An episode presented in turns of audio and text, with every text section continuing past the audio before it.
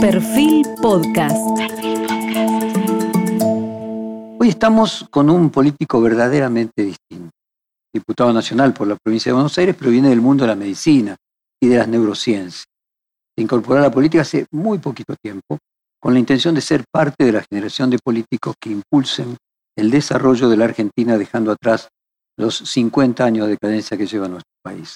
Él nació en Quilmes en 1969, pero se crió en Arroyo Dulce y Salto, al norte de la provincia, que representa el Congreso de la Nación, o sea, de la provincia de Buenos Aires. Sigue los pasos de su padre, un médico rural, y se recibió de médico en la Universidad de Buenos Aires. Hizo su residencia en neurología y se fue a estudiar a Estados Unidos e Inglaterra, donde obtuvo su doctorado en ciencias en la Universidad de Cambridge. Se podría decir que al mejor estilo de Favaloro, luego de especializarse en el exterior cuando Argentina estaba en el peor momento, en la crisis del 2001-2002, él decidió volverse a la Argentina como una manera de contribuir a la Argentina, creando también, como creó Favaloro, una fundación y luego una clínica, en su caso un instituto de neurociencias que se llama INECO, y luego también participó de la fundación. Favaloro fue rector de la Universidad de la Fundación eh, Favaloro. Además de dedicarse durante tres décadas a la medicina y a la ciencia, su compromiso siempre fue divulgar, es un gran comunicador, lo que lo, conecta también con el tema de la educación. Eh, yo siempre le insisto de que él tiene que ser el Sarmiento del siglo XXI y que están los puntos de contacto que vamos a tocar en este, en este cuestionario. Él decide dar el, el gran paso de reforzar su compromiso con el país, ya no desde la medicina, sino pasando a ser político, quiere ser candidato presidencial, quiere ser presidente de la Argentina. Eh, y en este momento es curioso porque es eh, el político que no solamente incomoda a los adversarios, sino a los miembros de su propio partido. Obviamente no hace falta decir de quién me estoy refiriendo, es Facundo Manes. Facundo, un gusto estar con vos nuevamente. Estuviste recientemente en el coloquio de Idea de Mar del Plata y dijiste, voy a leer textualmente, la convicción y la determinación de liderar un espacio que compita por la presidencia y para eso es preciso ampliar la coalición hacia el centro porque no se va a poder ganar desde los extremos. Pregunta obligada es si dentro de tu propia coalición Mauricio Macri y Patricia Bullrich representan esos extremos a los que vos, con los que vos crees que no se podrá ganar. Eso que, vos leíste y que yo dije en Mar del Plata, lo dije cuando me convocó el año pasado, parece mucho tiempo, pero fue el año pasado, hace un año, eh, la dirigencia de la Unión Cívica Radical a participar en la elección de la provincia de Buenos Aires.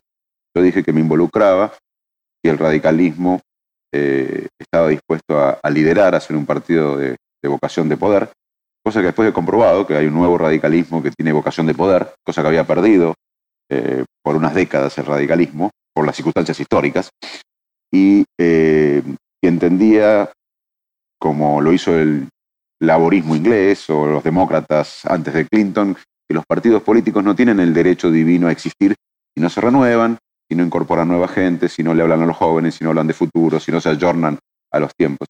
Y sobre todo, si era el pilar, el radicalismo, de eh, eh, una convocatoria al centro popular.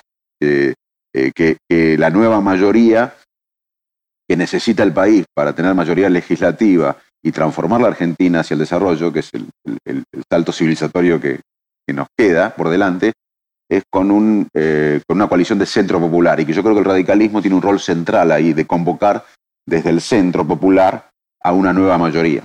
Así que eh, creo, estoy convencido de eso, estoy convencido que el problema de, la polarización eh, no solo es un problema tóxico en términos de convivencia ciudadana y política, sino que impacta seriamente en la economía.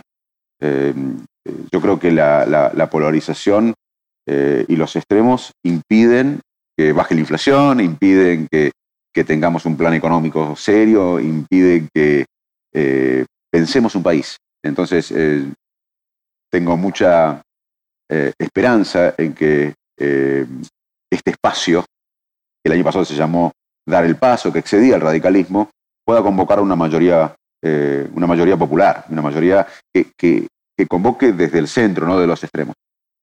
Vos no lo mencionaste al expresidente, pero cuando vos dijiste que el gobierno anterior caía en populismo eh, institucional, eh, a vos te cayeron críticas de todos lados dentro de tu propio, de tu propio grupo político, inclusive del radicalismo. Ahora Carrió acusó de lo mismo al gobierno de Macri, de espiar a los propios partidarios, y las críticas no fueron las mismas, casi mínimas. Aquí atribuís que lo mismo que decís vos te cae todo el mundo y a Carrió no le dicen nada.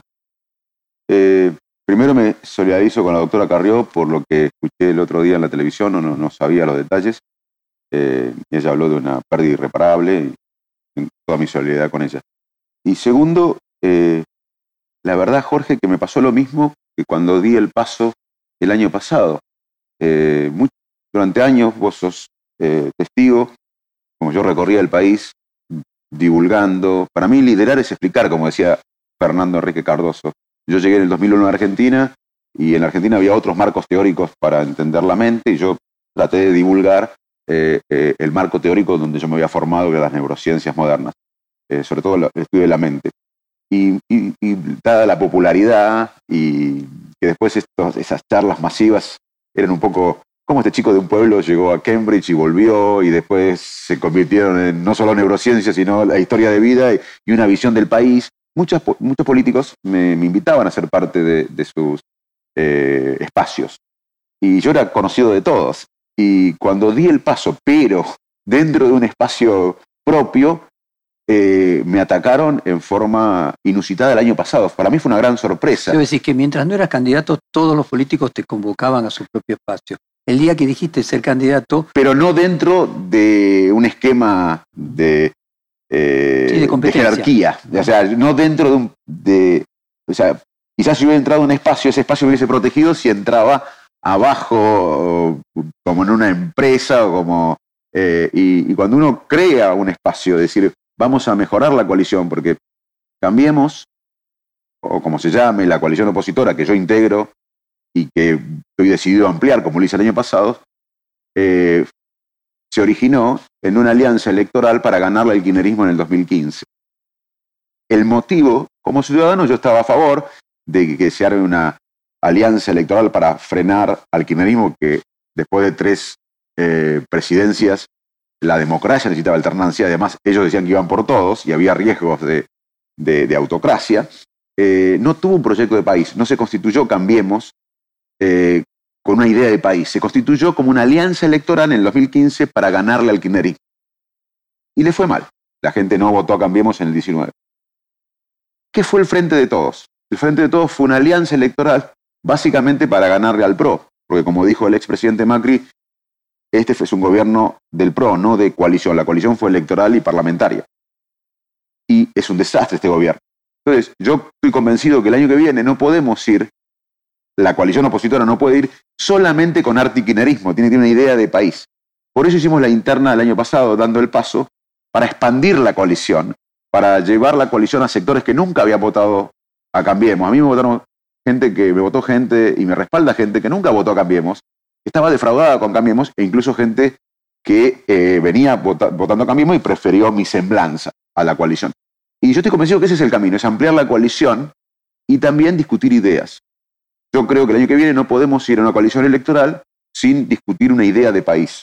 Porque si no, nos va a pasar lo mismo que nos pasó en el 2015 y le pasó al frente de todos en el 19. Y los argentinos no podemos soportar un gobierno más que llegue solamente para el poder. A ver, déjame hacer una conjetura. A vos te criticaron inclusive los radicales y a Carrió no, porque Carrió no significa una amenaza electoral para muchos y vos sí, porque podés ser un candidato a presidente que les gane una eventual interna. A mí me sorprendió porque si vos ves cómo fue el diálogo con el periodista, el periodista me dice, eh, Muchos piensan que el radicalismo es populismo light. Y yo le pregunto, ¿quién? Y el periodista me dice, el expresidente Macri. Y yo, le, con todo respeto, no lo ataco personalmente al expresidente y digo, debería reflexionar porque en su gobierno, lamentablemente, hay evidencia, que ahora lo ratificó Carrió y Alconada Mon y muchos más, que hubo eh, populismo institucional en algunos aspectos. yo dije es algo muy respetuoso, mm, critiqué una, una eh, gestión de un gobierno, que hay que mejorarlo, claramente, y fue una eh, crítica inusitada. Pero lo hice defendiendo al radicalismo. Y después me sorprendió, claramente, que el, que el Comité Nacional me haya, eh, digamos, sin mencionar, involucrado en un texto habiendo defendido el radicalismo. También me sorprendió, debo decir que me sorprendió, la, eh, el ataque sobredimensionado eh, eh, por, lo que dije y además me sorprendió el comunicado del Comité Nacional. Vale, aquello de ladran Sancho, señales que cabalgamos en este caso. Que vos decías de que mientras eras un neurocientífico o un escritor, te recibían todos con los brazos abiertos, cuando te convertiste en un competidor, empiezas a recibir críticas. Pero es un error pensar así, porque yo vengo de la ciencia y, mi mentalidad es diferente. Mi mentalidad es, si yo quiero hacer un experimento científico y alguien de mi universidad hizo algo que no funcionó, no lo tomo, lo omito, aunque sea de mi equipo, de mi tribu, de mi universidad. Si la universidad que compite o el instituto científico que compite conmigo hizo un, un, experimento que fue valioso, yo lo tomo. O sea, es, para, para mí tiene que ver que yo creo que una disonancia cognitiva eh, en cierta mentalidad política que es todo lo, y la ciudadanía es que todo lo que pertenece a mi tribu está bien, no, se puede criticar a mi tribu, y todo lo que pertenece a la tribu de enfrente está mal. Cuando viene alguien a decir, mira, yo tengo un modelo de país de la coalición, mi modelo de país no es el kirchnerismo, yo soy opositor al kirchnerismo, pero quiero no solo ganarle, sino quiero transformar al país, incluso con el votante peronista y el votante kirchnerista. Eh, quiero hacer una nueva mayoría. Sin una nueva mayoría, este país, sumergido en esta grieta, no tiene destino, tiene más destino de pobreza, más desigualdad. Entonces, cuando viene alguien que empieza a tratar de, reconocerle al otro, primero de reconocer al otro, y segundo de reconocer al otro que puede tener algunas cosas buenas, y a los nuestros que puede haber cosas malas, no se entiende. Y yo creo que eso también eh, le, doy, le doy cierto espacio a que no pueden entender la mentalidad de un científico en la política. A ver, otra conjetura, a ver si es plausible.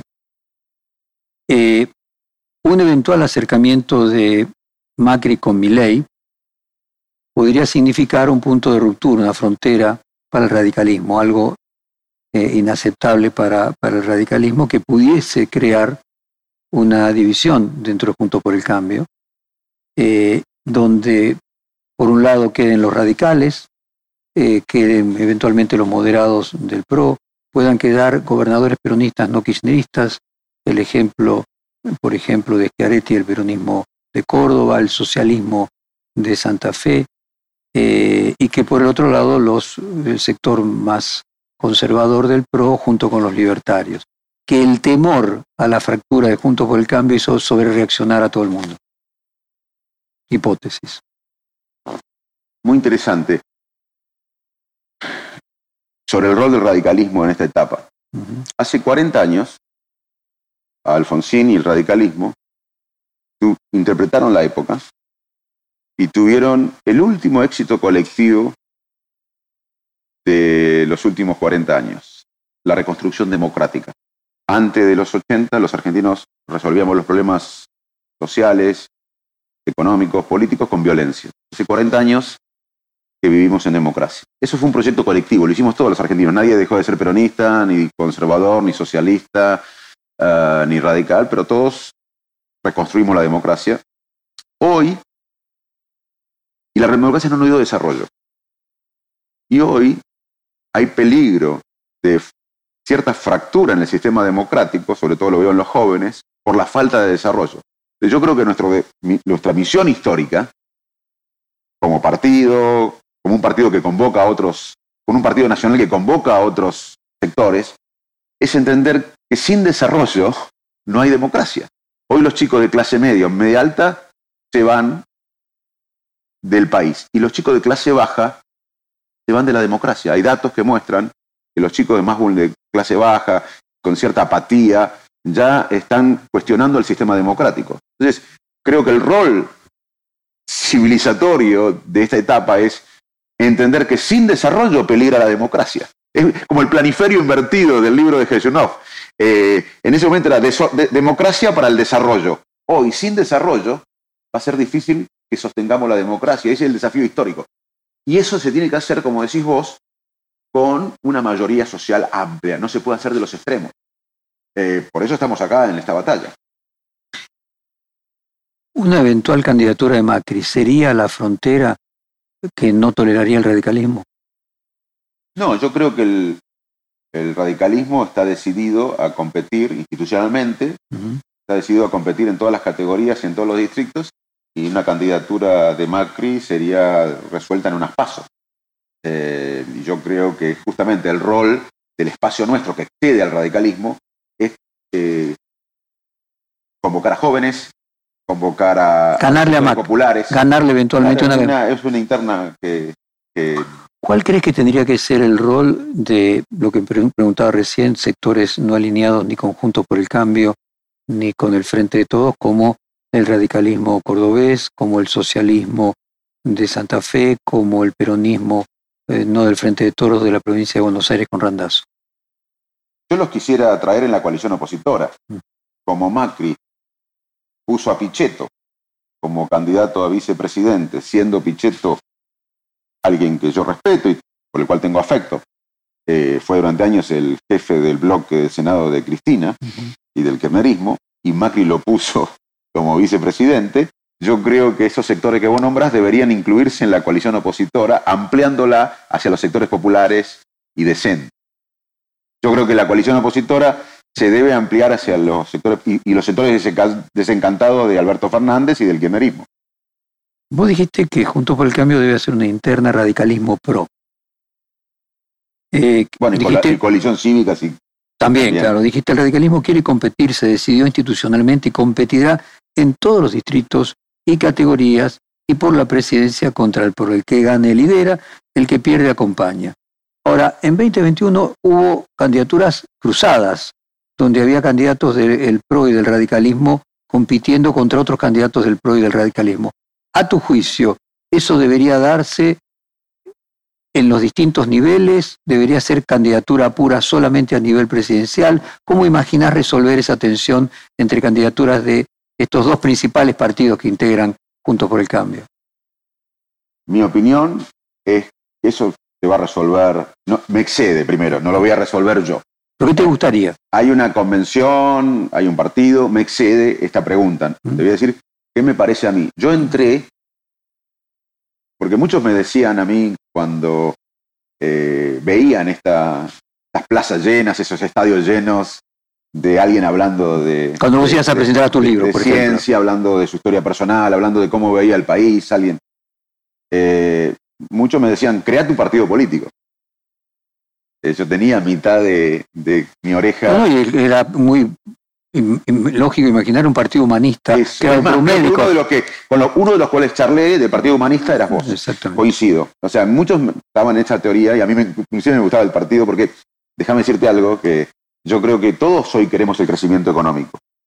Pero lo que diferencia a un sector de otro es que muchos pensamos el crecimiento económico basado en el ser humano y en el planeta verde y otros no. Otros quieren el crecimiento económico per se. Yo creo que la diferencia hoy entre los ciudadanos es todos queremos crecer, pero hay un sector que quiere crecer económicamente y otros que queremos crecer con impacto concentrado en el ser humano y en el planeta verde. Esa es la diferencia que yo veo hoy más ideológica. Eh, y yo dije, no, no, yo quiero, eh, creo en la política, creo que hay que mejorar y oxigenar la política. No creo que se hace mejor política con antipolítica, como no se hace mejor periodismo con antiperiodismo, ni mejor medicina con antimedicina. Me voy a involucrar dentro del sistema político en un partido que tiene valores tradicionales históricos que son la integridad, de los dirigentes, la honestidad, las instituciones. Acá hay un problema moral y ético que impactan las instituciones y impactan la economía. La gente tiene que entender que la inflación también depende del eh, eh, tremendo problema moral y ético que hay en la Argentina e institucional que hay en la Argentina. Pero voy a ir con ideas nuevas de futuro, de la revolución del conocimiento, pero me metí en el Partido Radical. Y cuando me metí, digamos, acepté, acepté la, candidatura. Y ahí mismo dije que el radicalismo tenía que tener vocación de poder. Y yo sinceramente creo que eh, las fórmulas mixtas, que un radical quiere fórmulas mixtas, en mi opinión, no tiene vocación de poder. Quiere regalarle la estructura territorial y el sentimiento radical que hay en todo un país, que para mí es clave. La Argentina debería agradecer que hoy tiene un partido con extensión territorial y con un sentimiento radical para unir a los argentinos, que no se podría construir en un año. Y ese partido, si uno hace fórmula mixta, regalarle la estructura radical y el sentimiento radical al PRO. Entonces me parece que hay que hacer lo que se hizo en el 2015, eh, porque si no, cuando el PRO está más fuerte, vamos a internas. Y cuando el radicalismo, como el año pasado, sacó casi la mitad de los votos, hay fórmula mixta. Me parece que el radicalismo se va a dividir en lo que tiene vocación de poder y lo que no tiene vocación de poder en lo que llamamos fórmula mixta o ir a una interna. Y en ese caso, y siempre dentro de tu opinión, independientemente de lo que se termine resolviendo institucionalmente, ¿te parece que podría ser que a nivel de presidente no sean fórmulas mixtas, pero sí lo puedan ser a nivel de gobernador, de intendente, de legisladores? ¿O en todas las eh, candidaturas te parece que sería mejor mantener candidaturas puras por partido? Vuelvo, vuelvo a uno de los primeros puntos. A mí me parece importante, Jorge, algo que no se hizo en las últimas dos elecciones presidenciales, que es votar ideas. Yo creo que este año nosotros tenemos que votar ideas. Por ejemplo, hay un dilema falso entre mercado versus Estado. Nadie duda que el Estado argentino, como lo conocimos, ha colapsado, que es un Estado con altos grados de corrupción, que es un Estado fofo, poco eficiente. Bueno, entonces hagamos un Estado eficiente, transparente, tengamos el coraje para ser un, Estado inteligente, dinámico. No es acerca de cantidad de Estado, es acerca de calidad de Estado. Pero necesitamos un sector privado que crezca, eh, necesitamos tener consensos y política de Estado para que haya inversiones, horizonte, tenemos el mismo riesgo país que Ucrania. Entonces, tanto mercado como sea posible, tanto Estado como sea necesario. Hay algunos que no piensan esto. Eh, es una cosa de partidos, o sea, vos lo que decís es, el Partido Radical en líneas generales tiene, podríamos decir, una mirada más socialdemócrata, como estás mencionando, tanto eh, eh, mercado como sea posible, tanto Estado como sea necesario, es la frase que en el comienzo de los 50 el Partido Socialdemócrata alemán dijo. Yo quiero una economía de mercado, no quiero una sociedad de mercado. Yo quiero una economía de mercado, no quiero una sociedad de mercado. A mí no me educó el mercado, me educó la educación pública argentina. ¿Y el radicalismo quiere más una... Deberíamos discutir. Yo creo que esa es la discusión. Cuando hay discusión de ideas, la sociedad aprende, nosotros aprendemos, todo el mundo aprende.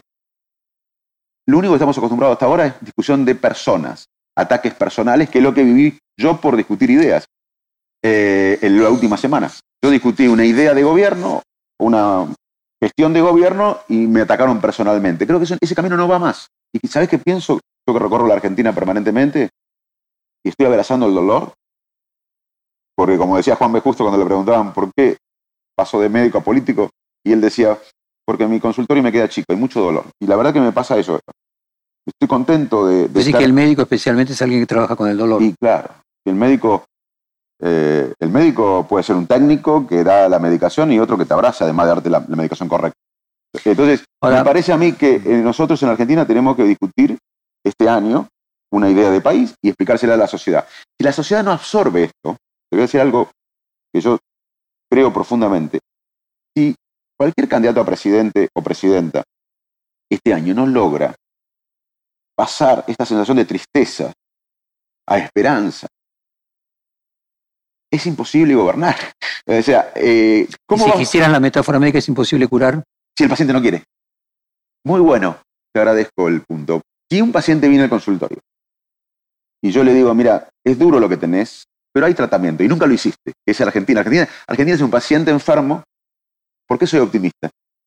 Además de porque no tenemos guerras, no tenemos conflicto religioso, no tenemos terrorismo, eh, tenemos un gran clima, tenemos un bono demográfico por 10 años menos jóvenes que viejos, cosa que Europa no tiene.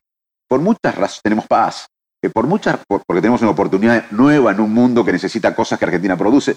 Yo te diría que Argentina es un paciente que está mal, pero no hizo el tratamiento correcto. Entonces soy optimista, porque si el paciente está mal y está bien tratado, soy pesimista. Además de eso, si el paciente quiere dejarse ayudar, o, comprende que tiene que hacer ciertas cosas para ayudar, el médico puede tener éxito.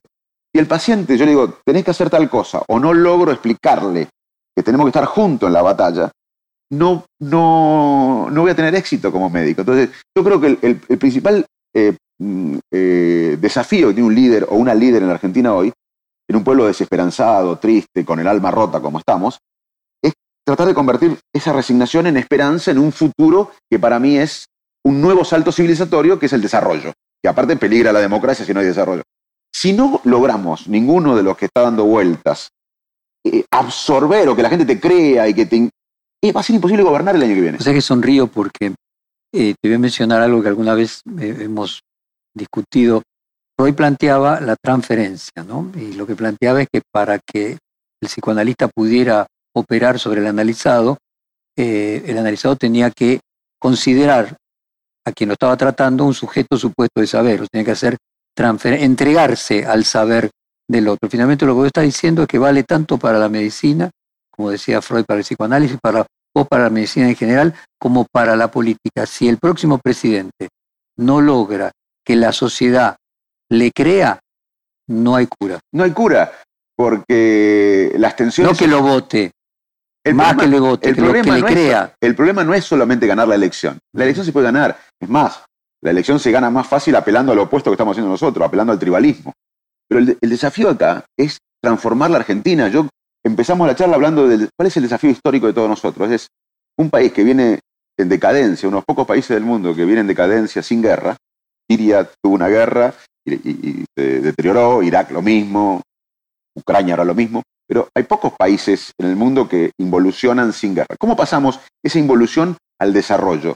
Y bueno, que la sociedad, como en el 83 se dio cuenta que la vida era la libertad, que la vida, el futuro, que el futuro es la democracia y dejar atrás la violencia, bueno, hoy tenemos que entender que Argentina de una importante tenemos que ir al progreso y dejar atrás la decadencia. Vos fíjate que cuando los carapintadas se levantaban, Alfonsín quizá no tenía la fuerza para eh, pararlo, pero estaba el pueblo en las plazas. Si el pueblo no comprende a dónde va o uno no le explica dónde tenemos que ir y no nos fusionamos, por eso la palabra empatía, porque más allá de que nos sintamos huérfanos y no representados, la manera de salir es unirnos con un propósito común. Eh, y si nos unimos con un propósito común, podemos salir mejores y más resilientes que antes. Argentina necesita una misión Apolo. Kennedy, en un momento, ya como las, vos sabés mejor que nadie, pero las palabras cambian el mundo. Martin Luther King dijo, espero que mis hijos sean juzgados por su temperamento y no por el color de piel. Y década más tarde, Obama, un afroamericano, fue presidente de Estados Unidos. Te, eh, te doy otro ejemplo de cómo las palabras transforman el mundo. Porque los grandes realistas son los grandes idealistas. Los grandes realistas son los grandes idealistas. Kennedy dijo en un momento, vamos a poner una persona, un ser humano en la luna. No había ninguna evidencia científica. Antes de fin de la década, dijo. No había ninguna evidencia científica que se podía lograr eso. Pero esa palabra de un liderazgo, de una misión, impulsó a la industria militar, a los laboratorios científicos, a las universidades, a generar tecnología para cumplir ese sueño. No solo que se puso un hombre en la luna, sino que se transformó la economía de, los últimos, de las últimas décadas en tecnología, innovación, ciencia. Acá en Argentina necesitamos una nueva misión argentina, que fue la democracia hace 40 años, hoy es el progreso, el desarrollo. Si la sociedad no acompaña, ¿vos tenés que el próximo presidente va a llegar a la Casa Rosada y va a decir al sindicalismo, a, los sectores de poder, che, tenemos que cambiar? Esto para mí es de abajo para, para arriba, por eso voy a las plazas a hablar. Y es del interior hacia la capital. Ah, Déjame ir a las cuestiones más básicas de la competencia electoral. Cuando vos decís mi opinión personal es que ceder a que haya fórmulas eh, que mezclen radicales con el PRO es perder la oportunidad del empoderamiento que hoy tiene el radicalismo. Ahora, resulta lógico paralelamente, porque del lado del PRO hay dos candidatos que ya dijeron que van a competir, o dos precandidatos que van a competir en una interna o en una paso, que son Horacio Rodríguez Larreta eh, y Patricia Bullrich. Aún si Macri decidiera no presentarse, habría dos del PRO que estarían compitiendo. Si hubiera uno solo del radicalismo compitiendo para eh, precandidato a presidente, obviamente para el PRO sería una situación muy complicada. Entonces, desde el punto de vista... Eh, es el, tema, yo creo que el radicalismo ha vuelto a tener vocación de poder. Yo creo eso. Eh, eh, lo que se va a ver en esa decisión es la, eh, la voluntad de poder del radicalismo. Yo creo que el radicalismo se ha renovado, ha incorporado gente, tiene tres gobernaciones exitosas, Mendoza, Jujuy y Corrientes, tienen 400 intendencias, tiene gestión, tiene una posibilidad de unir a los argentinos. Acá sí no hay. Lo que vos planteás hace tiempo, una cierta unidad en una misión argentina, esto no lo va a hacer una mitad, no reconociendo la otra, como viene pasando hace eh, varias elecciones. Acá tenemos que, más allá de las diferencias, entender que las diferencias son menores frente al desafío que tenemos de encarar el progreso. ¿Cuál es el problema económico argentino estructural? Siempre hablamos de inflación, hablamos de brecha cambiaria, de los varios tipos de dólares, yo escuchaba a los cinco años de mi vida, el cerebro empieza a recordar después de los cuatro años. Eh, o sea yo tenía cinco años, tengo 53, hace 48 años, yo me sentaba con mi viejo a ver televisión y los economistas hablaban de lo mismo que ahora, inflación, el dólar, los tipos de dólares. Esos son síntomas de una economía enferma. ¿Cuál es el problema estructural económico argentino? La falta de confianza. La grieta conspira contra eso. Nadie va a invertir en un país donde no hay horizonte. La falta de política de Estado. Argentina cambia administración tras administración de política de Estado, o no tiene política de Estado, no tiene política de país, no tiene proyecto de país. Y la falta de productividad, que es un poco lo que yo vengo diciendo siempre, que es una revolución educativa, científica, tecnológica vinculada al sector productivo para agregar más valor agregado a todo lo que hacemos. Entonces, es necesario, Jorge, realmente salir por arriba del laberinto. En términos económicos incluso. No, no, no te hablo solamente en términos de. ¿Vos crees que te van a dejar los radicales ser vos el candidato único y poner todo el equipo radical detrás, que a veces es el candidato a presidente que enfrente al candidato a presidente. El radicalismo tiene muy buenos candidatos a presidente. Tiene a Alfredo Cornejo, que es un gran gobernador. Tiene a Gerardo Morales, que tiene eh, una gobernación eh, muy buena en Jujuy. tiene a Valdés. Martín Lustó podría haber sido, pero decidió competir en la ciudad. Seamos realistas. Ninguno mide a nivel masivo como vos. Entonces, si el radicalismo tuviese que elegir cuál es el candidato más competitivo, tendría que elegirte a vos. Mientras que pudieran elegir cualquiera de los otros ser candidato a vicepresidente. Yo creo que, eh, eh, yo lo dije y lo voy a repetir, yo creo que el radicalismo tiene que mostrar vocación de poder y estamos mostrando vocación de poder y vamos a seguir mostrando vocación de poder. El radicalismo está acá con vocación de poder. Se ha renovado, ha incorporado gente, habla de temas actuales. Por ejemplo, estaría bien que hubiese dos candidatos del PRO, los que mencionamos recién, Patricia Bullrich y Rodríguez Larreta, y dos candidatos del radicalismo, vos y Morales. No, yo, no, puedo hablar por el radicalismo porque. Normalmente estamos hablando de tu deseo, no lo que Es una decisión de la convención, es una decisión del, partido. Pero eh, yo creo que el radicalismo debería tener un candidato a presidente cuanto antes. Eh, pero él, y hay mecanismo para. Por suerte es un partido histórico que ha sobrevivido dos pandemias y dos guerras mundiales. Ahora decís que el radicalismo podría resolver el problema prepaso con una interna y que luego haya una paso con la cantidad de candidatos que los otros quieran colocar. No sé cómo lo debería resolver porque esto me excede, pero el radicalismo debería eh, tener un candidato a presidente lo antes posible.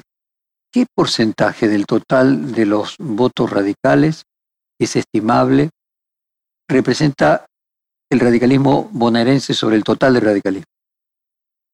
Bueno, es interesante tu pregunta, porque lo que pasó el año pasado eh, fue que se levantó después de mucho tiempo el radicalismo de la provincia de Buenos Aires. Eso, cuando se levantó el radicalismo... Que es el 40%, el distrito del el 40% del país. mil votos que tuvimos en 20 días de campaña, porque la visibilización mía fue muy poca. Eh, tuvimos 20 días, primero porque decidimos tarde y después porque... Pero es, ese millón trescientos mil votos, ese 40%, eh, levantó el radicalismo de la provincia de Buenos Aires. Cuando, cuando en la historia del radicalismo y del país se levanta la provincia de Buenos Aires, pasó con Irigoyen, pasó con Alfonsín, el Partido Radical se hace un partido nacional y se hace competitivo a nivel nacional. O sea que yo te diría que la pregunta tuya es importante políticamente. Lo que, una de las cosas que no se registró mucho el año pasado, quizás porque muchos no quieren registrarlo, es que se levantó el radicalismo de la provincia de Buenos Aires. Y yo lo veo, y sabes que veo, Jorge, que hay mucha gente está cansada, hay una mayoría silenciosa, que no es que quiere el radicalismo, pero quiere un partido que ordene la salida por arriba del laberinto. yo, yo veo una posibilidad de hacer eh, lo que hizo Alfonsín en el 83, que convocó a los peronistas, a los socialistas, a los conservadores, a una misión mucho mayor que la de un partido político. Hoy no alcanza con el radicalismo. Hoy el radicalismo queda corto, hay que convocar. Ahora, ¿desde dónde se convoca? ¿Desde un extremo? No, yo no veo que se pueda convocar una nueva mayoría desde los extremos, no lo veo. Vos fuiste el único integrante de Juntos por el Cambio que no votó a favor del juicio político al presidente Alberto Fernández por las declaraciones contra el fiscal Luciani. ¿Por qué crees que sos el único que manifiesta, manifiesta su desacuerdo dentro de Juntos por el Cambio? No, lo que pasó fue que yo repudié lo que dijo el presidente, no podemos eh, permitir declaraciones cuasi mafiosas como la que dijo el presidente en ese momento, pero no, sinceramente no creí que ameritaba eh, un, juicio, político. porque era sacar al presidente y era que venga Cristina además. Le dábamos pie al kirchnerismo para que pongan a Cristina. Eh, y segundo, que yo pedí 24 horas para discutir y la decisión era inmediata. Y yo, como vengo de la ciencia, a veces necesito más eh, tiempo y más evidencia para decidir cosas fundamentales como el pedido de un juicio político al presidente y que Cristina Kirchner pueda ser presidenta. Sonrío porque una clásica pregunta de un psicoanalista es ¿por qué cree usted que le pasa lo que le pasa? O sea, ¿qué tiene que ver usted con lo que le pasa? ¿Por qué crees que eh, todo alrededor tuyo genera tanto ruido dentro de Juntos por el Cambio? Porque vengo con otra lógica. Vengo con la lógica de un ciudadano que se cansó de, la decadencia y, esa, y lo, que, yo no cambio es mi manera de ser. Yo no, vine acá para cambiar mi manera de ser. Me metí en esta actividad que por momentos es muy áspera, violenta, no para navegar con la corriente. Voy a navegar contra la corriente. Eh, y bueno, pero ¿sabes qué pasa también? Es que veo una gran parte de la sociedad que, que no, no está en la agenda de la, de la polarización, está en la agenda del futuro. Y yo quiero discutir el futuro. Y eso a veces genera incomodidad. ¿Qué te pasó cuando viste que Patricia Bullrich retó a los diputados de, de tu propio partido por votar la ley que suspende los desalojos por 10 años en barrios populares? Sí, me, me sorprendió.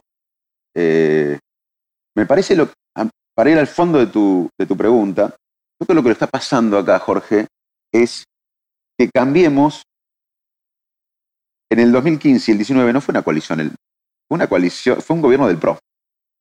Y el radicalismo fue furgón de Pola. Hoy es una coalición, hoy es más una coalición. Yo, yo veo que está, está, mejorando Cambiemos, o la coalición opositora, porque ahora hay diferentes partidos políticos, es como una coalición europea. Eh, y todavía hay ciertos hábitos que, que, vienen de la época donde el PRO dominaba eh, la coalición opositora absolutamente que no, que no cambian, pero son hábitos. El propuesto así, el PRO siente que tiene una superioridad moral y puede criticar al radicalismo de populismo light. Eh, ahora al revés, el radicalismo no puede criticar al PRO porque cuando critica el radicalismo al PRO es un escándalo. Yo lo veo así, que entre el 2015 y el 19 el PRO eh, no, no fue una coalición.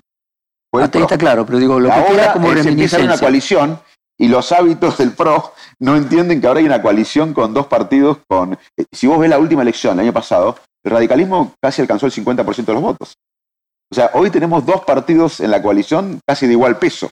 Y eso quizás no, no, no se entiende tan fácil, porque uno no cambia. Pues sí que Patricia Bullrich, que Mauricio Macri continúan actuando como si estuvieran en el escenario anterior, claro, tomar conciencia que cambió el marco de poder. Exactamente, lo veo así, como que les, cuesta a veces cambiar los hábitos de que hay otro partido que tiene la mitad de los votos y que representamos esos votos. Porque en la campaña electoral, todo lo que hice yo, mi manera de ser, eh, eh, lo hice en mi campaña. Yo lo que dije, muchas críticas a Cambiemos, las hice en mi campaña electoral dentro de la coalición.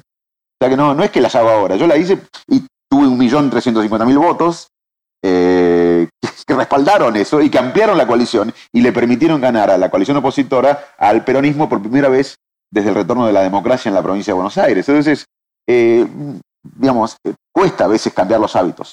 Ganar por primera vez no, o sea, ya habían ganado en la provincia. al peronismo unido nunca. Ah, el peronismo separado, entiendo. Al peronismo unido el año pasado fue la primera vez que se le ganó. ¿Por qué? Porque expandimos la coalición hacia los sectores populares y medios y a los que no habían votado Cambiemos. Si hubiéramos, seguido con lista única como muchos querían, perdíamos por 8 puntos o 10 puntos. Segundo, contanos tu relación con entonces estos tres grandes representantes del PRO con sus diferencias, Macri y Bullrich, que creo que, bueno, tratan, como decía, con superioridad moral del PRO al, radicalismo y no sé en qué condición si lo colocás diferente a Horacio Rodríguez Larreta. Yo trato de no hacer eh, lo que critico, entonces yo no me meto en la interna del otro. Eh, yo creo que el PRO eh, tuvo un gran protagonismo en la, época dura del kirchnerismo, armó un partido político que salió, le ganó al kirchnerismo, convocó gente nueva a la política.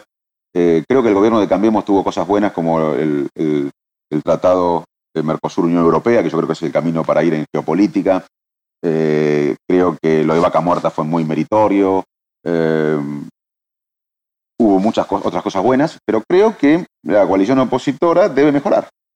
y en eso estamos. Y yo creo que el radicalismo tiene una oportunidad de darle otra semblanza a la coalición opositora que perdió en el 2019 y es una, es una responsabilidad nuestra. Yo estoy más trabajando desde mi espacio que pensando en el otro espacio aunque vamos a estar todos juntos. Yo no, no voy a romper, no voy a, Yo vine a hacer lo que hice el año pasado, ampliar la coalición.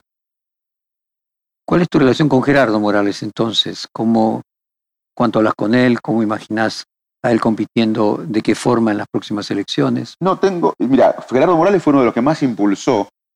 Eh, primero, me, primero me vino a ver Cornejo, Sanz, pero Gerardo Morales fue también alguien que impulsó mi candidatura en la provincia de Buenos Aires. Eh, yo tengo respeto por él, tengo diálogo eh, y me parece bien que tenga deseos de, ser presidente. Tiene gestión, tiene historia, tiene mucho trabajo en el, partido. Eh, y bueno, me, tengo, tengo un respeto por él. ¿Crees que se va a decidir entonces a una competencia, por ejemplo, como mencionábamos recién, de una interna dentro del radicalismo con vos? Yo creo que el radicalismo tiene los mecanismos institucionales como para resolver quién va a ser el candidato a presidente el año que viene eh, cuanto antes, eh, porque...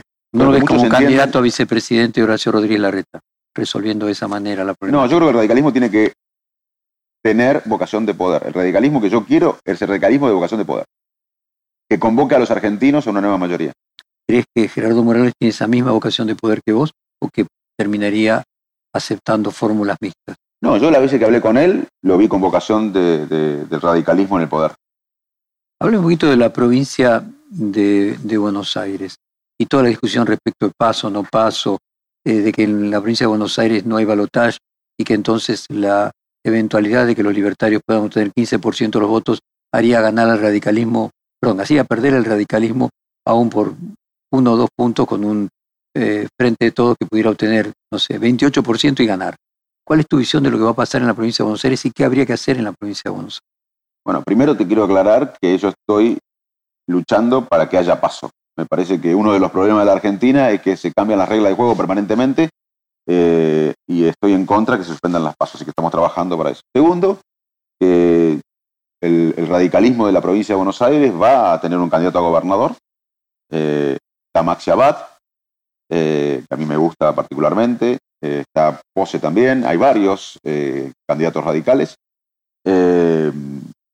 Y también si hay una fórmula presidencial atractiva y una fórmula de intendentes atractiva, el candidato a gobernador o gobernadora eh, va dentro de un... Pero a ver, asumamos que, no haya desdoblamiento, que se vote al mismo tiempo candidato a presidente que a gobernador, que haya paso. Eh, ¿Vos crees, con todo respeto por Pose, por Abad, que pueden ganar una elección eh, aún con un buen candidato a presidente, eh, si vos tenés que a lo mejor los libertarios obtienen 15% de los votos. Yo, creo que si el, si el candidato a intendente, además que hay buenos candidatos a gobernador, que son los que mencionaste, si el candidato a intendente es atractivo y la candidato a presidenta o presidente es atractivo, creo que puede haber un aluvión que levante mucho más al, al gobernador. ¿No te imaginas, por ejemplo, precandidatos presidenciales por ejemplo, Vidal, Bullrich, que terminen siendo eh, candidatos a gobernar distritos, la provincia de Buenos Aires, la ciudad de Buenos Aires? La verdad que la interna del PRO me, supera. A vos te ofrecieron ser gobernador de la provincia de Buenos Aires, te ofrecieron ser jefe de gobierno de la ciudad. Nunca fue una alternativa para vos. Compartí con la audiencia por qué. Porque yo creo que la Argentina se cambia desde la Casa Rosada. Eh, yo creo que eh, hay que transformar la Argentina. Y se transforma eh, desde la Casa Rosada. Háblame de la economía actual. ¿Qué, qué pensás de, los, de las medidas económicas que está instrumentando Sergio Massa? ¿Cómo ves la gestión en el poco tiempo que lleva? Mira, lamentablemente lo que veo es que ha bajado la fiebre un punto dos nada más, pero la causa de la fiebre sigue. Ninguna medida que tomó Massa resuelve los problemas que hay que resolver. No hay un plan económico, no hay un plan de estabilización de la macroeconomía como debe haber. Tenemos urgentemente que hacer un plan de estabilización macroeconómico. Y veo dos irresponsabilidades económicamente. El gobierno que le quiere pasar irresponsablemente la bomba al próximo gobierno y también un sector extremo de la coalición opositora que quiere que cuanto peor, mejor. O sea, que cuanto explote todo, mejor. Yo no estoy en, esa, ninguna de esas dos eh, vías, estoy en una tercera vía que eh, trata de ser razonable y digo, si, explota ahora o le pasamos la bomba, estamos los argentinos en el medio. Lamentablemente no veo un plan de estabilización macroeconómica ni un plan de eh, ni un plan económico. Y te doy, eh, ya que estamos eh, en el tema económico, una visión que tengo.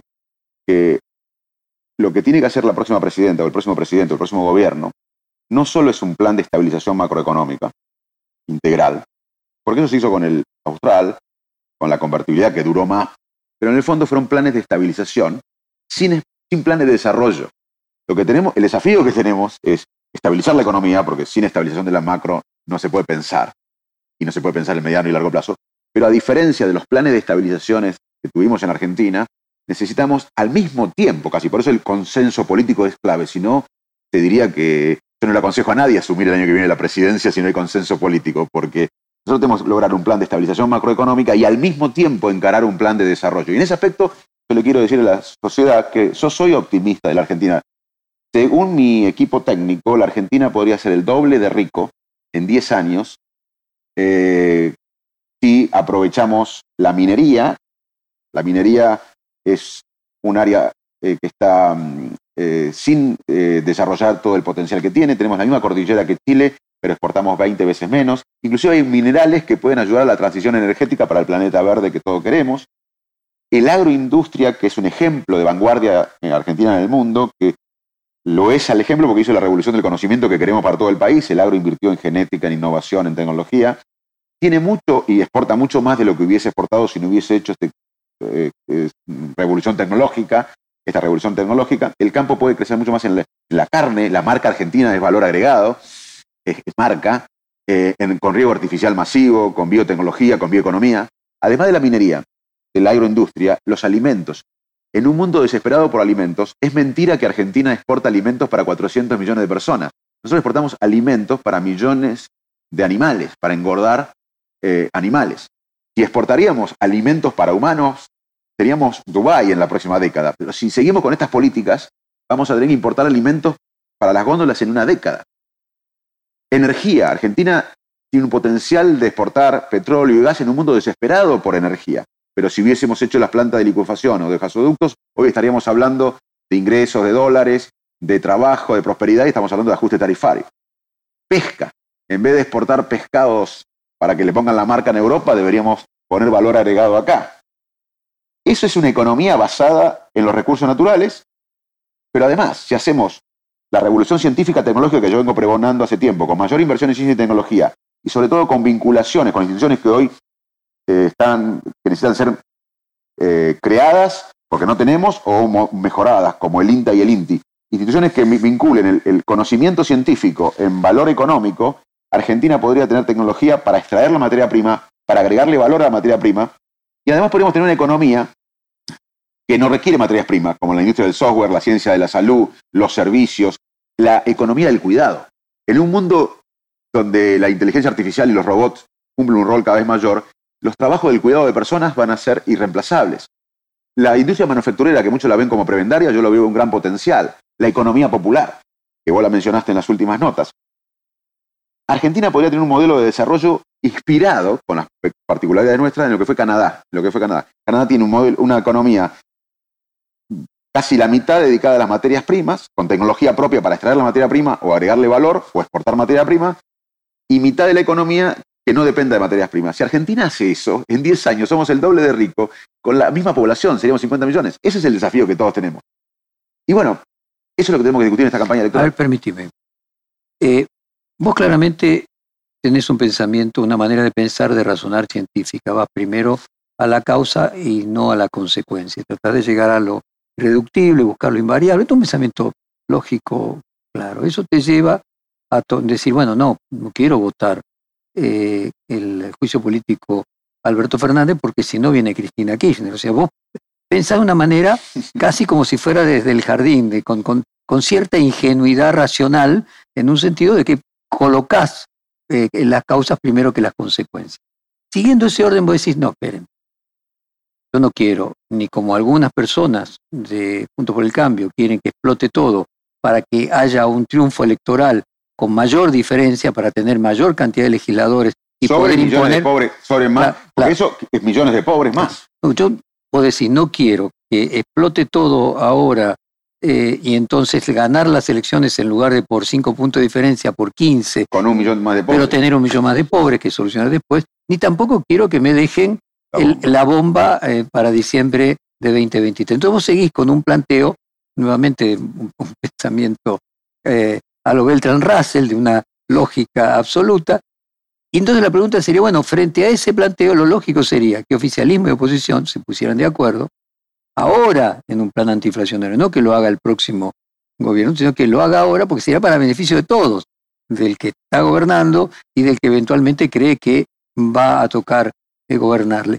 ¿Crees que hay condiciones para que se le pueda plantear desde la oposición al oficialismo un acuerdo para un plan antiinflacionario antes de las elecciones, aunque pueda beneficiar un poco al oficialismo en eh, dejarlo mejores condiciones electorales para competir el año próximo? Si logramos pasar de la depresión a la esperanza, Mm. eso es posible. Y se necesita para eso, eh, como en la medicina, no solo darle, explicarle el tratamiento al paciente, lo técnico, esto que hablamos recién, eso es lo técnico, el tratamiento, este es el tratamiento, sino abrazarlo. Entonces, Pero sí, sería abrazar también al opositor. O sea, vos estarías al de votante, acuerdo. al votante. Eso Y- es lo que no se entiende. Cuando a veces yo tengo un discurso amplio o me saco una foto eh, con un dirigente de la oposición, un escándalo. Lo que yo quiero, la verdad, que esta, ah, yo no quiero el modelo kirchnerista. El mode- yo estoy en contra del modelo kirchnerista de la Argentina.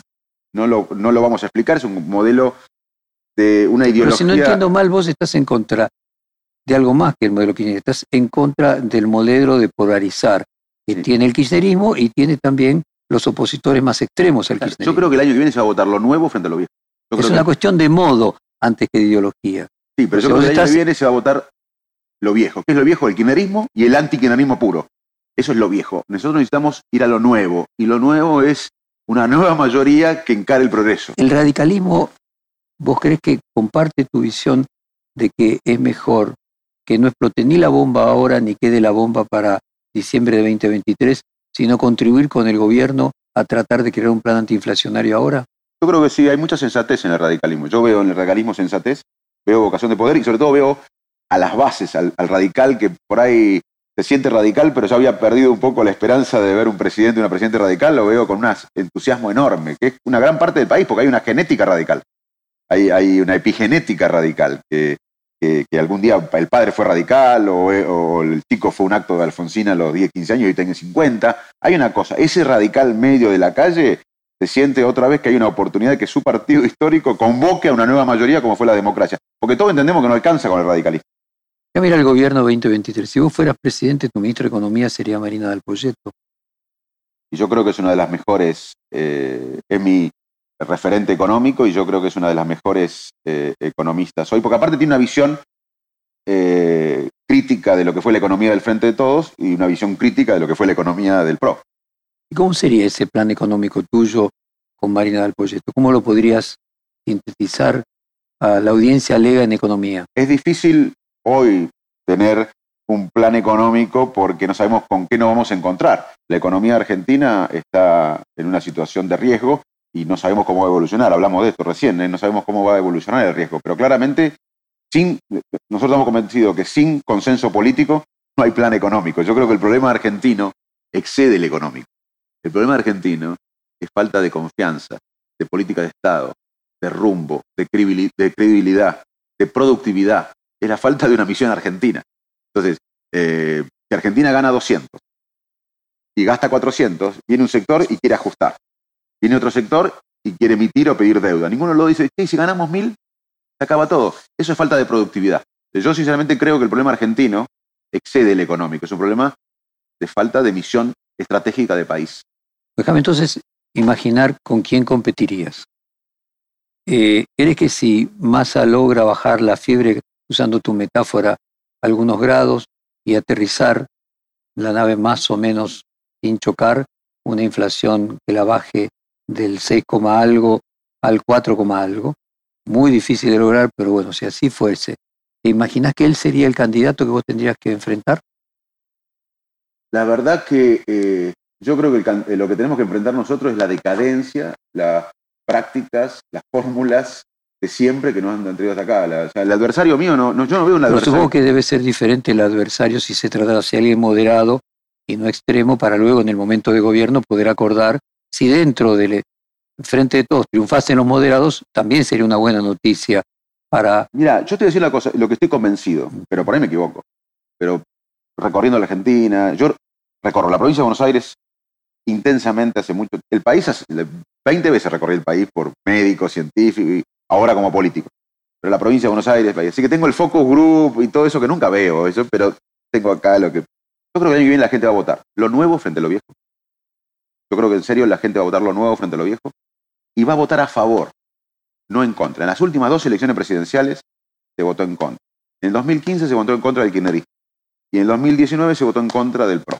Yo creo que Siguiendo con esa línea, si la gente vota lo nuevo frente a lo viejo y no vota en contra, sino vota a favor, es decir, cruza la grieta, los candidatos que hay están más o menos determinados. Digamos, no podría ser ninguno de los duros de ninguno de los dos sectores, serían los moderados de los dos sectores. Y en ese sentido, bueno, no sé si Massa calificaría dentro de lo nuevo, pero claramente no calificaría dentro de lo nuevo quienes gobernaron por más tiempo, concretamente Cristina, Kirchner, Mauricio Macri y no sé si Horacio Rodríguez Larreta. Y son parte del sistema que nos trajo hasta acá. No pudieron unir a los argentinos. Lo, que nosotros desesperadamente necesitamos es liderazgo que unan a un país, más allá de la diferencia, que, eduquen a la sociedad en el buen sentido de, que transmitan, porque como decía Fernando Ríos Cardoso, y repito, liderar es educar, explicar, que si nosotros seguimos con esta polarización, por más que venga Churchill a gobernar, esto no lo va a poder resolver nadie. Déjame seguir hablando de la empatía con la otredad, con el, con el opositor, que luego sería necesario, como decís, abrazar no al político adversario, sino a los votantes que tienen a ese político como significante, ¿no? Y a través de él a sus, a sus votantes. Eh, ¿Te imaginas eh, una fórmula presidencial en la que vos tengas que enfrentar, eh, en la que pueda ser candidato a presidente Alberto Fernández y a vicepresidente Daniel Scioli. Y hago esta pregunta y te hago el prólogo, porque Marina del Poyeto era la economista que hubiese integrado el equipo de Daniel Scioli presidente en el año 2015 si lo hubiera ganado. Y quiero llegar al punto si hay más afinidad con vos, eh, con los moderados del Frente de Todos, que con los extremistas de Junto por el Cambio. Mira, eh, yo estoy acá, Jorge, en esta lucha eh, para que la Argentina encare el desarrollo. Y el desarrollo se encara con transparencia, se encara con integridad de los dirigentes. y con el otro. ¿eh? Y con el otro. Y con el otro. muy bueno, porque no sé, muy buen punto, porque yo no, no explico a veces, sinceramente, cómo los extremos, aunque ganen, van a poder transformar a la Argentina negando una gran parte del votante. Sinceramente, hasta me preocupa. Es como tratar de curar a un paciente con la mitad del cuerpo que no, no responde, que no quiere. Eh, entonces, me parece que el principal desafío es, eh, eh, los, fanáticos no van, a, no van a cambiar. El fanatismo, vos sabés mejor que nadie, que no cambia. Yo dejaría los fanatismos, al votante fanático de ambos lados, lo dejaría de lado. Pero hay una gran mayoría silenciosa en Argentina que espera encarar el progreso y el futuro. Fíjate lo que pasó en Chile.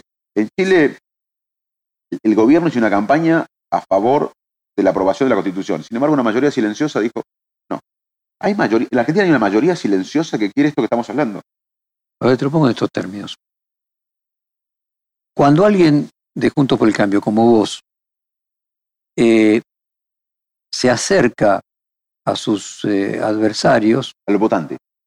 Ok, a través de sus adversarios, al, como significante de esos votantes, lo acusan de kirchnerista. De hecho, a vos, Viana Canosa, dijo que Manes es un kirchnerista sintomático. Eh, y viceversa, cuando alguien del Frente de Todos se acerca a las personas moderadas de Junto por el Cambio, lo acusan de macrista. Digamos, ahí está el punto en el cual eh, se disciplina a los moderados de cada una de las dos coaliciones, asociándolo con el diablo, que es el extremo del otro. Por eso no hay centro. El error de muchos es pensar que hay centro. Del laberinto se sale por arriba. Si vos sos de Boca y yo soy de River, no hay en el medio nada. Y es lo que está pasando en Argentina hoy.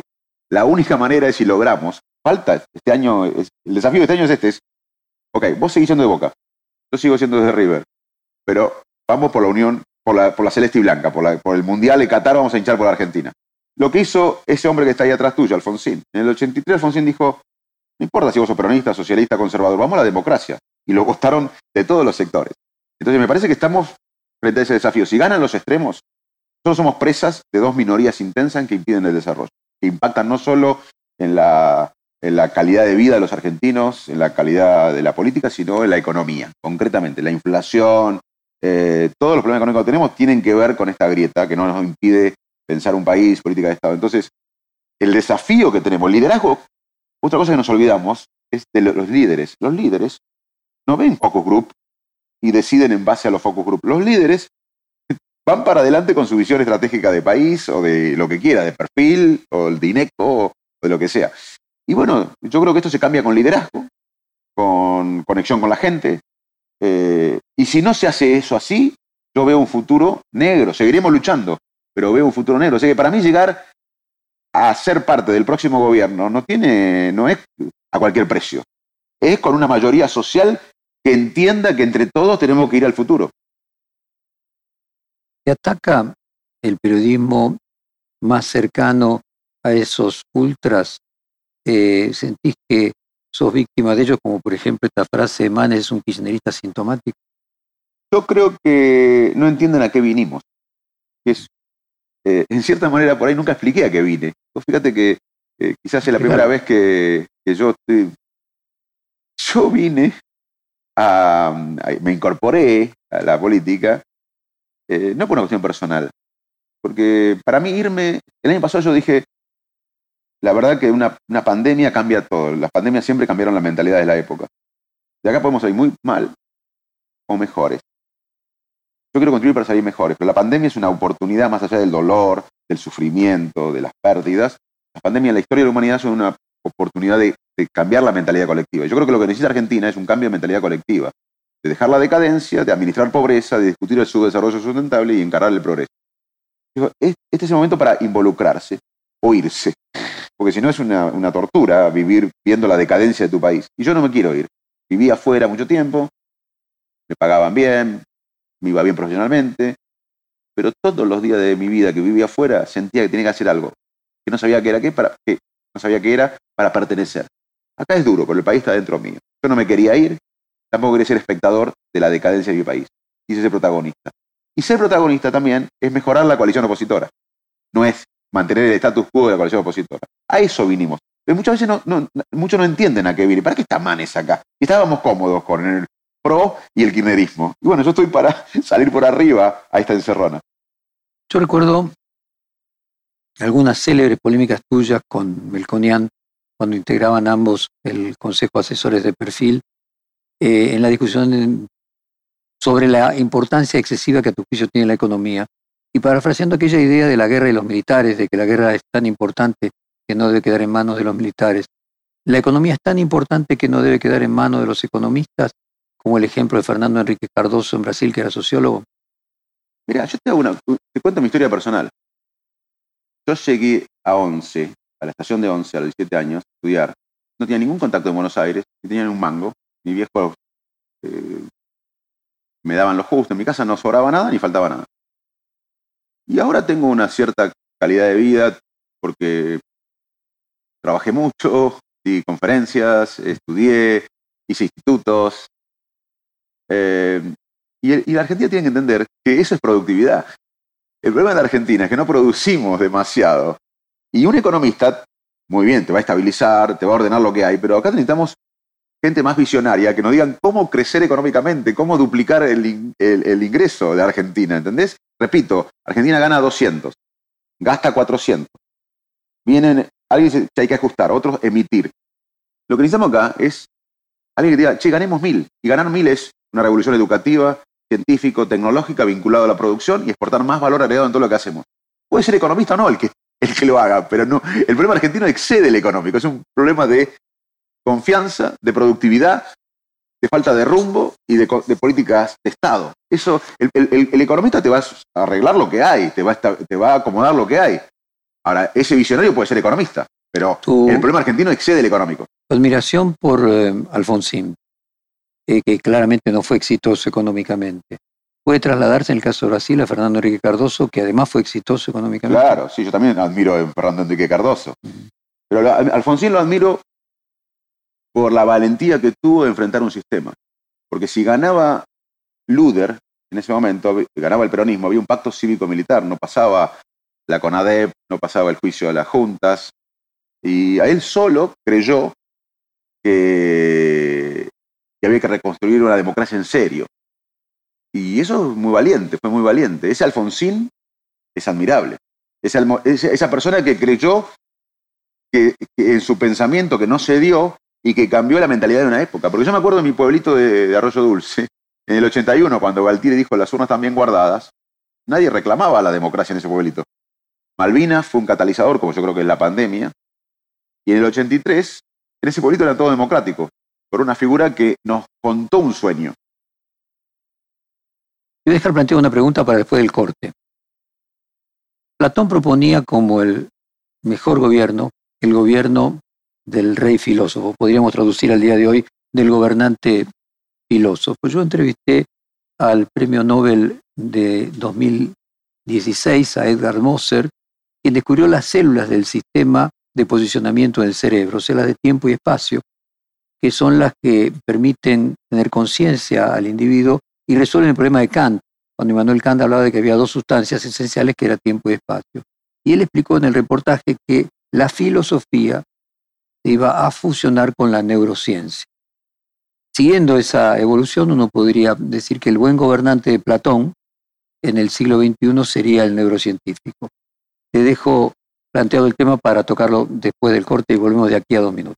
Cuando volvemos del corte con Facundo Manes, se había quedado pendiente la pregunta y vuelvo a repetir. Platón proponía como el mejor gobierno el gobierno del rey filósofo, hoy podríamos traducirlo como el gobernante filósofo, en una entrevista que le hice al premio Nobel de Atmos, el premio Nobel 2014, eh, quien descubrió las células del sistema de posicionamiento en el cerebro, las que determinan la sensación del ser humano del tiempo y el espacio, y que resuelven el problema de Manuel Kant cuando planteaba que las dos sustancias eran tiempo y espacio, el premio Nobel explicó que la filosofía se iba a fusionar con la neurociencia. Siguiendo esa evolución del pensamiento, uno puede decir que si para Platón el buen gobernante en su Grecia antigua era el gobernante filósofo, en el siglo XXI su equivalente sería el gobernante neurocientífico.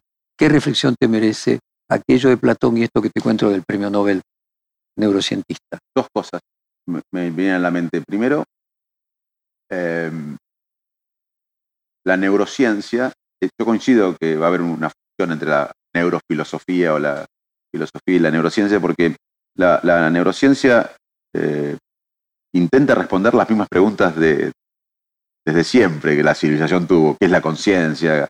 ¿Tenemos libre albedrío? La eh, memoria. La memoria.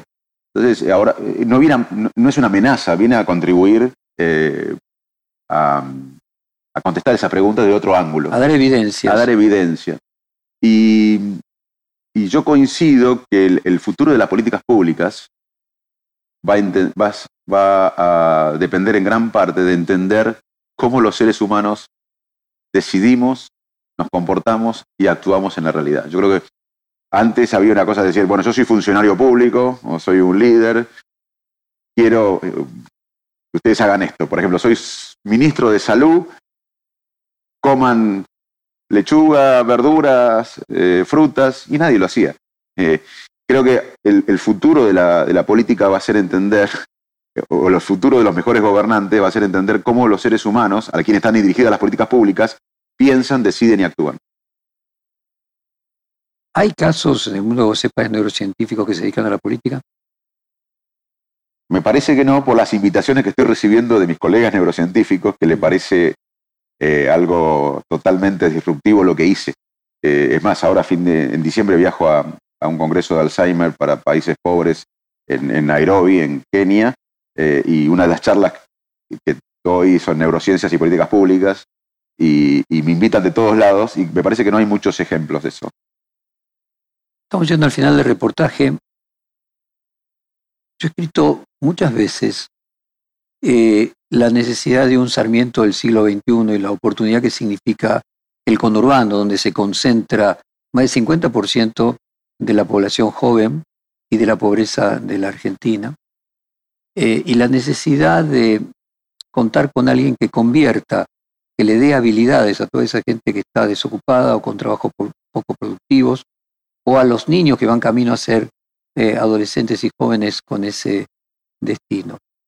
Y algunas veces he comentado de que recordamos más a personas que no han sido presidentes que a personas que han sido presidentes porque han transformado más el país que muchos presidentes, teniendo una misión puntual que fuera fundamental para su época. ¿Sería posible en la Argentina, con un modelo brasileño, de acuerdo, donde entre dos partidos que compitan una elección eh, se reserven cargos ministeriales y acciones ejecutivas concretas, como por ejemplo una vicepresidencia ejecutiva, que tenga de movida cinco o seis ministerios, todo lo que tengan que ver con el desarrollo humano, digo, educación, salud, ciencia, tecnología, desarrollo humano, y que no estén a tiro de decreto, que tengan presupuesto autónomo. Yo lo que he visto en Brasil es que las alianzas allí a priori distribuyen los ministerios, se distribuyen las áreas. Y dice, bueno, tu mayor expertise está en esta área y vos te dedicás y vas a tener autonomía en esto, y no es que el presidente puede cambiar a esa figura por decreto porque es presidente. ¿Te imaginás a vos mismo como gran desarrollador del capital humano de la Argentina, siguiendo esta idea de las Naciones Unidas que hay capital natural, capital en la infraestructura y capital humano? Sí, claramente hoy la riqueza de los países está en las personas. Eh, en la educación, en la ciencia, en la tecnología, ahí está mm, el desarrollo humano y social de una nación. Eh, yo, dos de mis ídolos, eh, tengo muchos ídolos, pero dos son Alberdi y Favaloro, que ninguno fue presidente. Y por eso siempre digo que yo soy alguien más ambicioso que ser presidente. Yo quiero pertenecer a, a un proyecto colectivo que transforme la decadencia en progreso. Y ahí voy a estar en cualquier lugar. Ahora, yo ahora voy, estoy en un partido político que quiere el poder, porque esto se cambia desde el poder. Y vamos a tratar de, desde el radicalismo, convocar a todos los sectores para generar una nueva mayoría y tener poder y, ganar la elección. Y también lo podría ver al revés, que alguien de gestión se venga con nosotros de vice. Y siguiendo en esa línea, ¿quién sería tu candidato a vice si fuera una fórmula pura radical? Carolina Lozada, por ejemplo. Yo todavía no, no anuncié mi candidatura a la presidencia, eh, estoy con la convicción, con la determinación de liderar un espacio que genere una nueva mayoría. Eh, así que todavía son preguntas que quedan para, para el futuro. Tenemos un nuevo reportaje entonces aquí unos meses. Por favor. Muchas gracias, Facundo. A vos, un placer. Perfil Podcast.